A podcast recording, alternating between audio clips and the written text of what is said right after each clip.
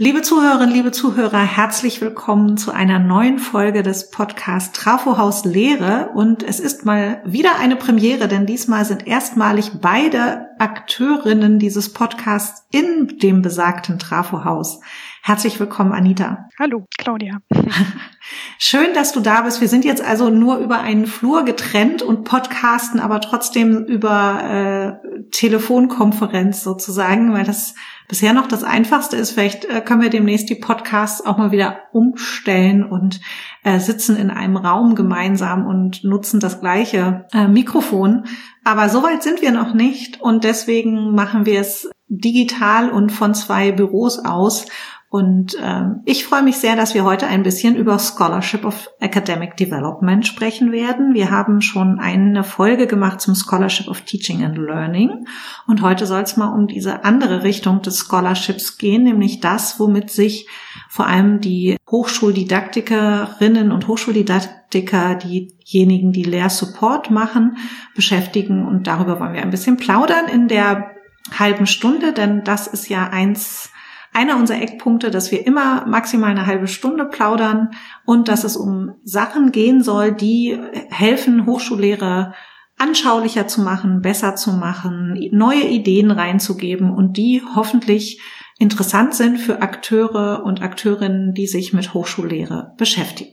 Mein Name ist Claudia Bade, ich leite die Geschäftsstelle des Hochschuldidaktischen Zentrums Sachsen und ähm, ja, Anita ist heute dabei. Anita Seküra ist äh, Mitarbeiterin in genau dem gleichen Hochschuldidaktischen Zentrum hier in der Geschäftsstelle, was in, und die Geschäftsstelle ist in diesem bekannten, berühmten Trafohaus, nach dem dieser Podcast heißt.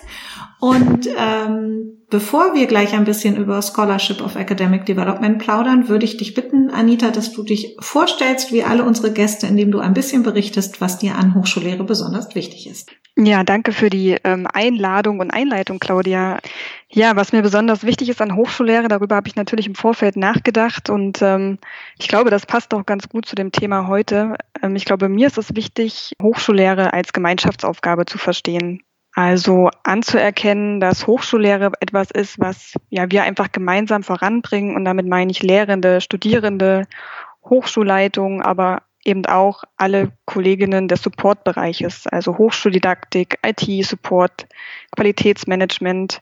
Und ich glaube, das ist mir sehr wichtig, dass dort Räume entstehen, in denen diese Perspektiven zusammenkommen. Und dass das Ganze aber auch kritisch begleitet wird. Also damit meine ich, dass Hochschullehre selber auch zum Gegenstand von kritischer Reflexion wird. Und ich glaube, das ist mir wichtig, dass es ähm, dass sie selber auch Methoden der Forschung auf sich anwendet, kritisch hinterfragt, sich systematisch begleitet und so weiterentwickelt. Also vielleicht kann ich das so zusammenfassen. Hochschullehre, an Hochschullehre ist mir besonders wichtig, zum einen die Vernetzung und zum anderen aber auch die wissenschaftliche Begleitung und die kritische Auseinandersetzung mit ihr. Okay, und damit sind wir ja eigentlich schon mitten im Thema weil äh, Scholarship of Academic Development, finde ich, ist eine Variante, um mhm. kritisch und reflektiert sich mit Hochschullehre, aber auch mit dem hochschuldidaktischen Handeln auseinanderzusetzen. Und ähm, ich kann vielleicht noch sagen, dass Anita zu dem Bereich eben auch selbst forschend tätig ist, in dem Bereich promoviert. Und ich sie deswegen frage, was äh, Scholarship of Academic Development eigentlich so richtig ist und warum das wichtig ist, deiner Meinung nach, für die Hochschuldidaktik. Ja, das ist eine gute Frage und gleichermaßen also eine sehr schwierige Frage, zumindest mhm. was Scholarship of Academic Development ist. Und ähm, vielleicht so als kleine Anekdote, Anfang des Jahres noch in Live und Präsenz habe ich ja mit Kolleginnen einen Workshop ähm, gegeben zum Thema SOAD, also Scholarship of Academic Development. Wir haben in drei Stunden versucht, uns das Konzept zu erschließen und das so ein bisschen auf die eigenen hochschuldidaktischen Forschungsprojekte anzuwenden. Und nach den drei Stunden stand dann trotzdem irgendwie wieder die Frage im Raum, ja, was ist denn das jetzt eigentlich? Mhm. Und ja, also ich finde es tatsächlich, es ist für mich immer noch was schwer zu, was ich irgendwie schwer greifen kann. Das liegt vielleicht auch daran, dass es für mich schwer ist, für Scholarship ein deutsches Wort zu finden, also was so eine deutsche Entsprechung befindet. Und das muss, muss es ja auch gar nicht geben. Aber ich glaube, vielleicht kann man damit beginnen, dass es am ehesten mit so einer scholarly Attitude ähm, einhergeht. Also, dass man ja wie so eine Art suchende, fragende, forschende Haltung hat zu dem eigenen beruflichen Handeln. Mhm. Das ist vielleicht so das, womit man sich annähern kann. Und ähm, du hattest ja eingangs schon gesagt, ihr hattet schon eine Folge zum Scholarship of Teaching and Learning. Ich glaube, das ist schon recht bekannt und prominent. Also sozusagen die wissenschaftliche Begleitung ähm, der eigenen Lehre und SOAD ist das Pendant für die Hochschuldidaktik. Mhm. Jetzt sprechen wir ja im Deutschen eigentlich selten auf Academic Development oder dass wir uns als Hochschuldidaktikerinnen selber als Academic Developer oder so bezeichnen würden. In anderen Ländern das vielleicht so als kleiner Exkurs von mir ist das aber durchaus üblich. Also mhm. die schwedischen Kollegen, als ich die mal besucht habe vor einigen Jahren, die sprechen von sich selber eben, ich bin Academic Developer und dementsprechend ist es eben auch dieses Scholarship of Academic Development, glaube ich, so entstanden, dass das eine von verschiedenen internationalen Wordings sind, was man im Deutschen am ehesten mit Hochschuldidaktikerin oder Hochschuldidaktiker übersetzen würde. Ja, also wobei ich sagen würde, es sind halt nicht nur HochschuldidaktikerInnen mhm. damit gemeint, sondern, ähm, sondern alle Kolleginnen, die im, vielleicht im Supportbereich für die akademische Lehre arbeiten. Mhm.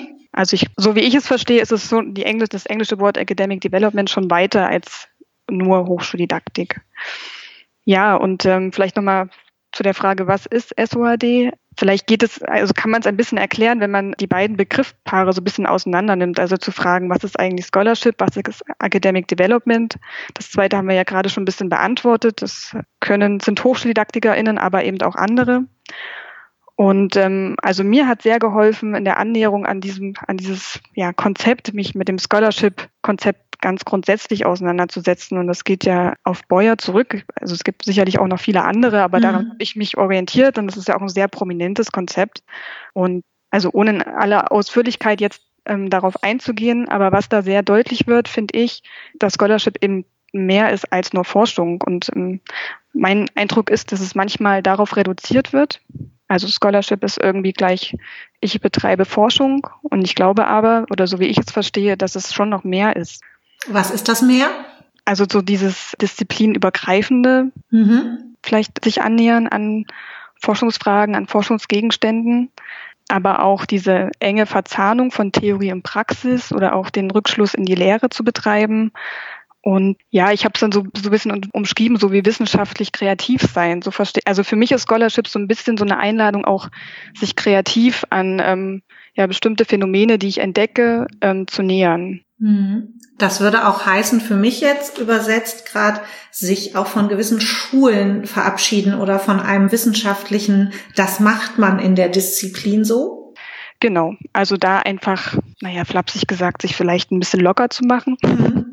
Und ich glaube, worum es eigentlich geht, auch tatsächlich mit der Community in den Austausch zu kommen. Und dann muss es vielleicht nicht immer das perfekte Forschungsprojekt sein, also das ist vielleicht, ja könnte man vorsichtig sagen, vielleicht so ein, also für mich sowas sehr Grundsätzliches, wenn ich ein SOAD-Projekt mache, das mit der Community zu teilen. Also mhm. das nicht sozusagen für mich zu behalten. Und das ist ja, glaube ich, auch, was beim Scholarship of Teaching and Learning sehr wichtig ist, also damit nach außen zu gehen, zu publizieren und mit der Community einfach ins Gespräch kommen und so die Dinge auch weiterzuentwickeln. Jetzt ist mir aber gerade auch noch ein anderes Beispiel eingefallen, was vielleicht noch ein bisschen konkreter ist, auch weil es ein SOAD, zum Teil SOAD-Projekt ist.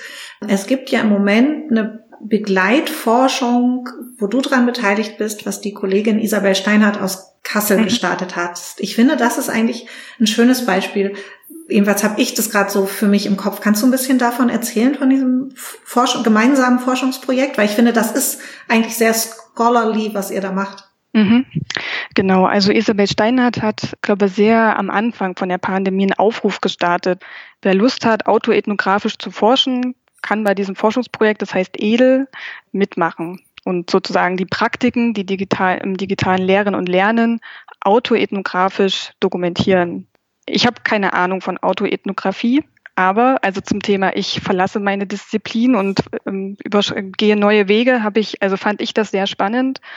Und zum einen, weil es auch von Anfang an, also natürlich auch der Pandemie geschuldet, aber online und damit kollaborativ stattgefunden hat. Mhm. Und ähm, also es hat sich jetzt eine Gemeinschaft von, ich bin jetzt gar nicht ganz sicher, ich glaube 19 Personen herausgebildet, von Lehrenden, HochschuldidaktikerInnen, von Kolleginnen in Leitungspositionen, die gemeinschaftlich autoethnografisch dokumentieren, wie sie mit der Krise Covid-19 umgehen. Okay, vielleicht mal für die Zuhörerinnen und Zuhörer, die diese Folge vielleicht irgendwann 2022 hören. Wir nehmen diese Folge auf im September 2020 und die Covid-19-Pandemie hat uns ja in der Hochschullehre auf jeden Fall in einem Veränderungsprozess eigentlich seit Mitte März 2020. Nur, dass man das mal so einordnen kann, mit welcher Rückschau wir jetzt auf dieses Projekt auch schon draufschauen. Mhm.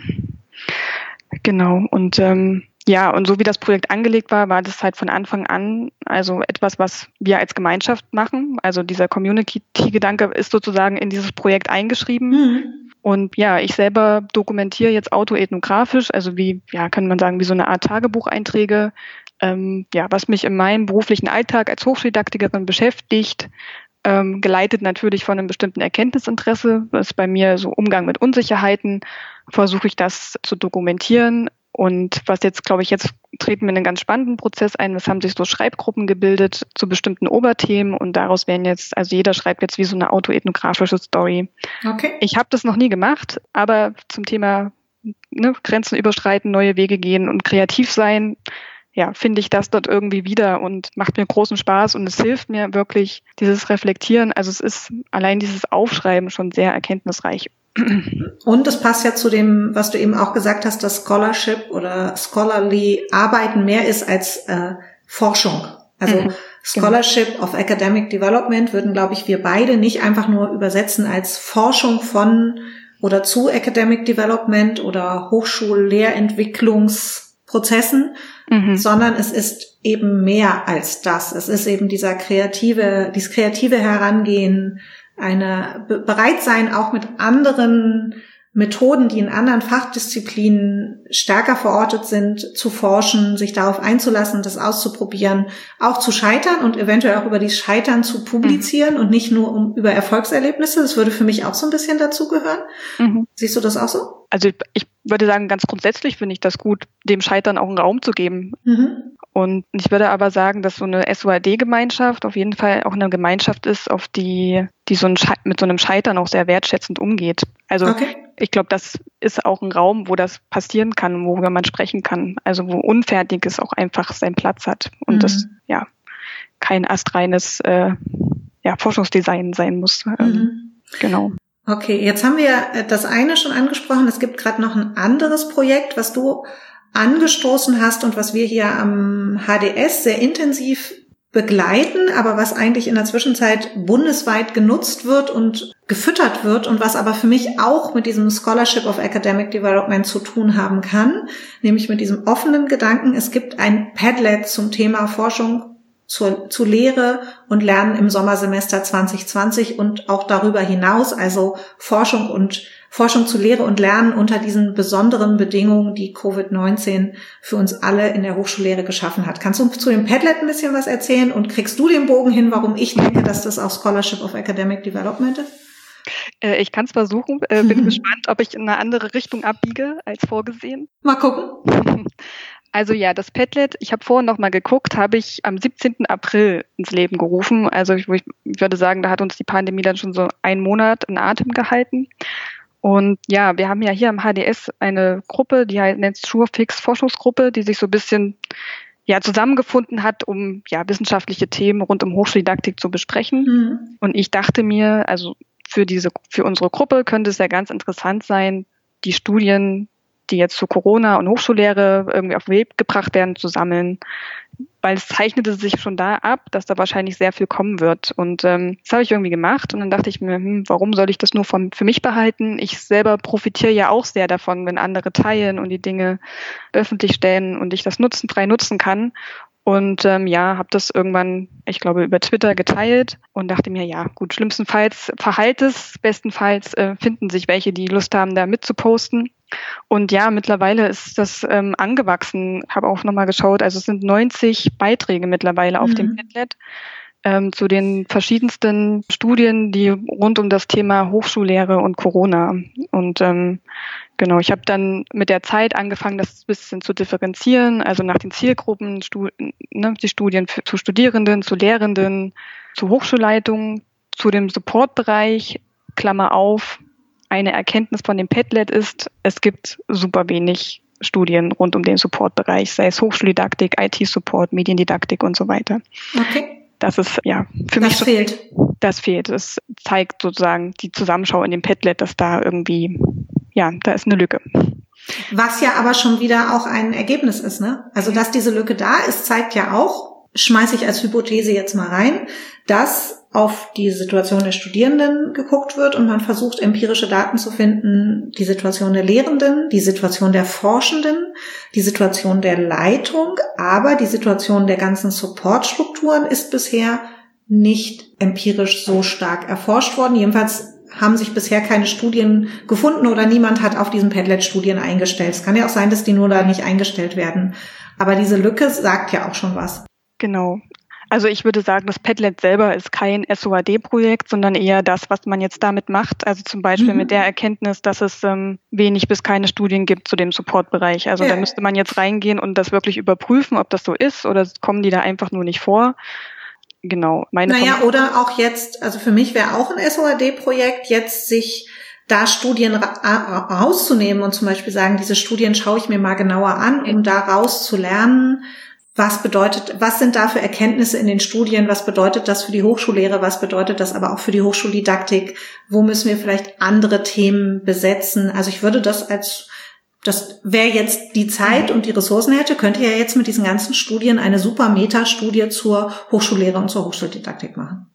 Ja, oder über die Art und Weise, wie befragt wird an Hochschulen, weil Zum es fällt ja auch auf, dass eigentlich ausschließlich über Online-Fragebögen befragt wird, mit teilweise offenen Antwortmöglichkeiten, aber es ist schon, also der Ansatz ist schon immer sehr ähnlich. Ähm, mhm. Da fällt mir jetzt auch wieder das Edel-Projekt ein, das hat ja nun einen komplett anderen Ansatz.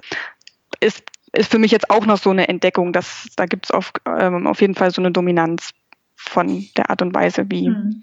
Also hat ja auch sicherlich seinen Grund. Das ist eine sehr, also damit kann man natürlich sehr schnell eine Situation an, einfangen. Das war äh, zu Beginn des Jahres sicherlich wichtig, also glaube ich auch sehr wertvoll, diese Daten zu gewinnen. Ähm, ja, um das erstmal irgendwie einzufangen, was da gerade los ist an den Hochschulen. Mhm. Und was ja auch ganz spannend ist, was man erforschen könnte, wenn man die Ressourcen hätte, ist, dass wir ja durchaus mitbekommen, dass es sehr viel Begeisterung gibt, dass es diese Sammlung gibt und dass Leute auf diese Sammlung zugreifen. Aber das Spannende wäre ja auch zu sehen, wer greift aus welchen Gründen darauf zu und wer macht was mit den Sachen, die er dort findet. Mhm. Also wofür nutzt man die? Ja, das stimmt. Äh, kriegen wir noch einen Bogen hin wieder zurück zu Scholarship of Academic Development? Das weiß ich jetzt nicht. Ich glaube, es ist ja so, dass, also für mich ist das schon auch ein Ansatz, weil es eben auch wieder die Möglichkeit ist, kreative andere Wege zu gehen und Daten einfach auch zu nutzen, anders abzubilden. Ich glaube, da hat eben auch, haben die letzten Wochen und Monate gezeigt, dass wir manche Tools und Instrumente, die wir haben, bisher noch gar nicht in dem Umfang genutzt haben, wie wir es jetzt tun, was aber für die Sache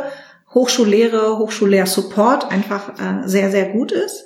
Magst du noch zwei Sätze sagen im Rahmen deiner Promotion, mhm. welche Rolle Scholarship of Academic Development da spielt? Ja, ähm, ich bin noch unschlüssig, ob ich selber, ob meine Promotion ein SOAD-Projekt ist mhm. oder nicht. Auf jeden Fall beschäftige ich mich auch ähm, mit dem, was wir in der Hochschuldidaktik tun, also mit Fragen der Professionalisierung. Also, weil, also das Phänomen ist ja, das Hochschuldidaktik an sich ist ja kein Beruf, den wir lernen durch eine gewisse Aus- oder Weiterbildung. Das ist ja noch nicht da, sondern wir kommen alle aus verschiedenen Disziplinen mit mhm. unterschiedlichen Vorerfahrungen in das Feld und machen Hochschuldidaktik. Und es funktioniert. Und ich finde, aber es, ich glaube, wir müssen mehr dazu hinkommen, auch das zu explizieren, was wir machen. Ja. Und das versuche ich in meiner Promotion unter dem also unter dem Thema Unsicherheiten. Also wie gehen wir mit Unsicherheiten um? Und das passt natürlich jetzt. Covid-19-Situation ist natürlich eine große Unsicherheit an sich, aber die waren ja auch schon vorher da und ähm, Umgang mit Unsicherheiten ist ja auch professionellen Handelnden immanent. Also es ist ja, also ich, ich bin dabei zu sagen, es ist kein Manko, sondern es ist eher so ein Merkmal unserer unseres hochschuldidaktischen Handelns, immer wieder neue Situationen zu kommen, immer wieder Wissen und Erfahrungen neu zusammenzusetzen und kreativ zu werden. Und ähm, genau, ich versuche das mit der Promotion ein bisschen systemat zu systematisieren und forschen zu ergründen und ähm, ein bisschen dazu beizutragen, mehr zu verstehen, was wir hier machen.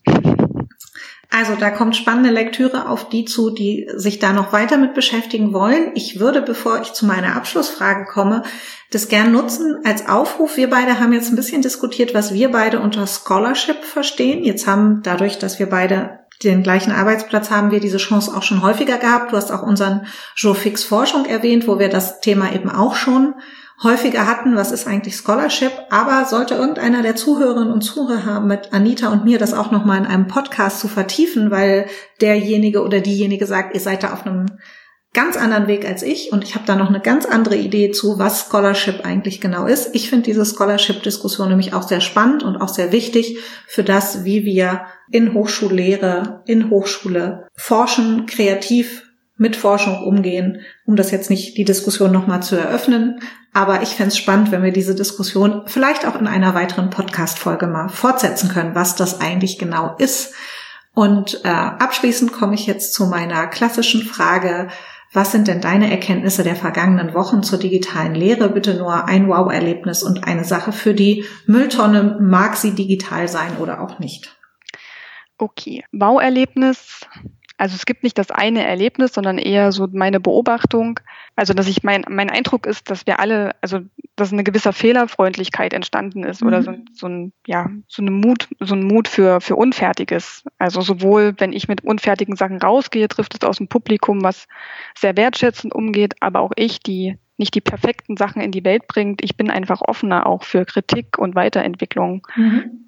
Ne, weil ja vieles sehr schnell auch gehen musste ja, das ist für mich ja so ein, eine Baubeobachtung mhm. und ich hoffe, dass wir die auch noch, ähm, ja. Dass wir die uns erhalten? Erhalten einfach, genau. Mhm. Und digitale Mülltonne, ähm, ja, weiß ich nicht Mülltonne, aber ich merke das auch bei mir selber, dass diese vielen Online-Konferenzen, die laden auch so ein bisschen zur Unverbindlichkeit ein, dass mhm. man so ein mhm. bisschen Konferenzhopping betreibt und das ist manchmal, also es bringt Unruhe rein und es ist manchmal auch als in der Moderation oder für andere Teilnehmende schwierig, wenn da so ein hohe Fluktuation ist. Also ich nehme mich da keineswegs von aus. Ja, verleitet manchmal ein bisschen unverbindlicher teilzunehmen. So. Okay. Vielen herzlichen Dank, liebe Anita, für einen Einblick in den Bereich äh, Scholarship und im speziellen Scholarship of Academic Development. Äh, liebe Zuhörerinnen, liebe Zuhörer, vielen herzlichen Dank, dass Sie dabei waren und uns äh, gelauscht haben. Hoffentlich ein paar schöne neue Ideen so en passant bekommen haben. Und wenn es Anregungen, Tipps, Tricks, Kritik oder Wünsche gibt, dann melden Sie sich gerne bei trafohauslehre.hd-sachsen.de und gern auch, wenn Sie mit Anita und mir über Scholarship oder Scholarship of Academic Development weiter diskutieren wollen. Vielen Dank und bis ganz bald. Ich sage Tschüss.